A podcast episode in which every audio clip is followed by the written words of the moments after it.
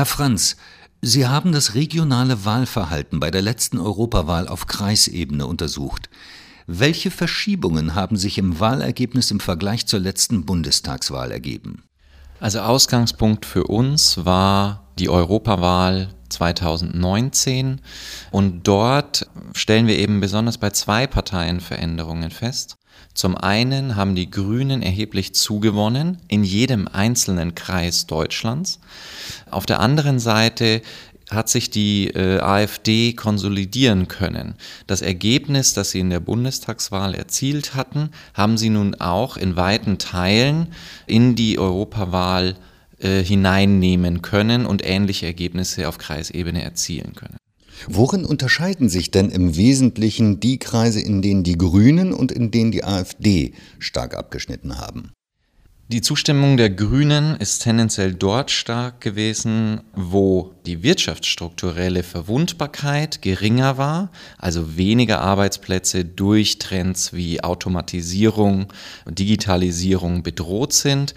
Dort, wo äh, mehr Menschen zugewandert sind, äh, tendenziell ein jüngere, eine jüngere Bevölkerung vorherrscht.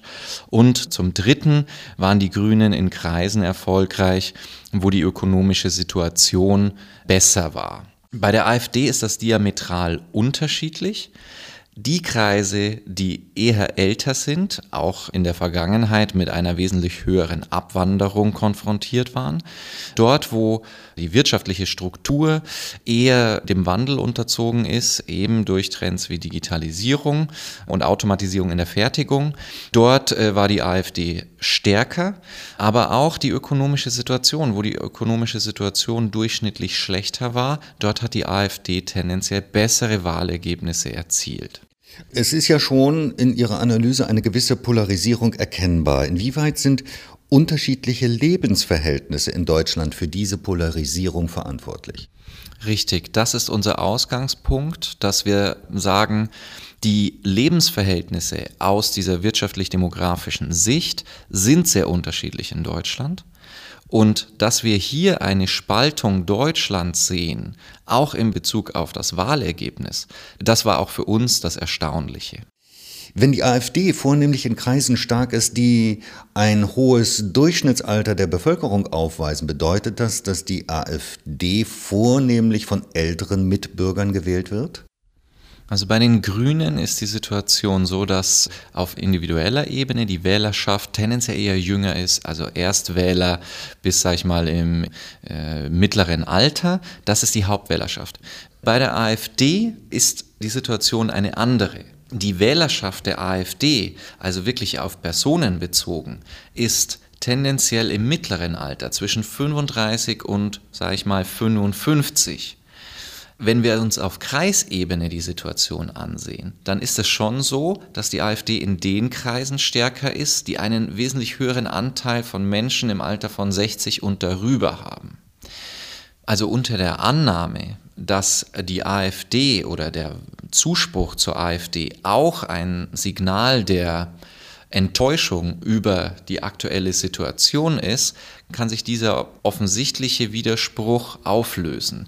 Nämlich, dass Menschen, die mitten im Leben stehen, aber in einer Region leben, in der eben viel Abwanderung stattgefunden hat, die ökonomische Situation sich nicht so stark verbessert hat und gleichzeitig etablierte Arbeitsplätze von anderen Veränderungen bedroht sind, dass dort eben Menschen mittleren Alters durchaus dann die AfD wählen, auch als Ausdruck der Enttäuschung über die schlechtere Entwicklung in ihrem Kreis, in ihrer Region.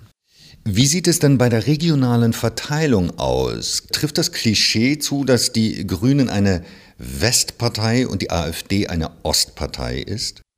Also ganz klar sind die Ergebnisse der AfD in den ostdeutschen Bundesländern mit Ausnahme von Berlin deutlich höher als in den westdeutschen Bundesländern.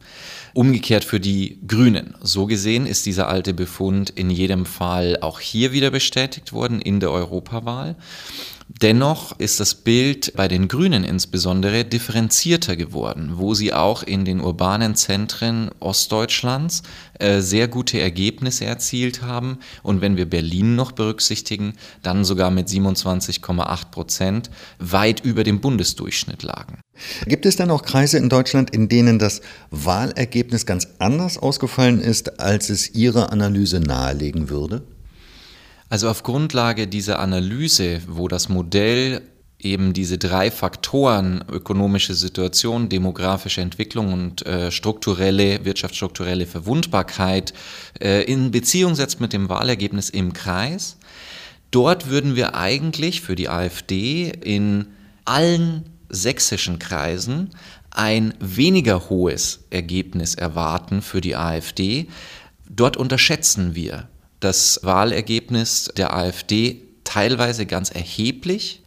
Ähnlich gelagert ist es für die Grünen in einigen Kreisen in Schleswig-Holstein. Dort hätte unser Modell wesentlich geringere Werte erwartet für die Grünen, wo sie aber viel höher abgeschnitten haben. Und das ist natürlich ein interessanter Aspekt unserer Analyse, denn dort könnte man diesen Schätzfehler so interpretieren, dass es vielfältige andere politische, äh, lokale, regionale Gründe für diese Abweichungen geben kann.